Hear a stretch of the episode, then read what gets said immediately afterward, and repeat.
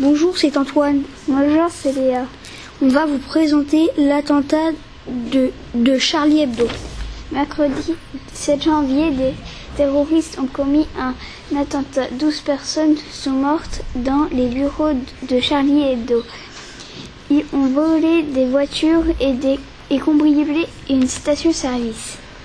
Jeudi 8 janvier, un autre homme a tiré sur des policiers et dans les rues.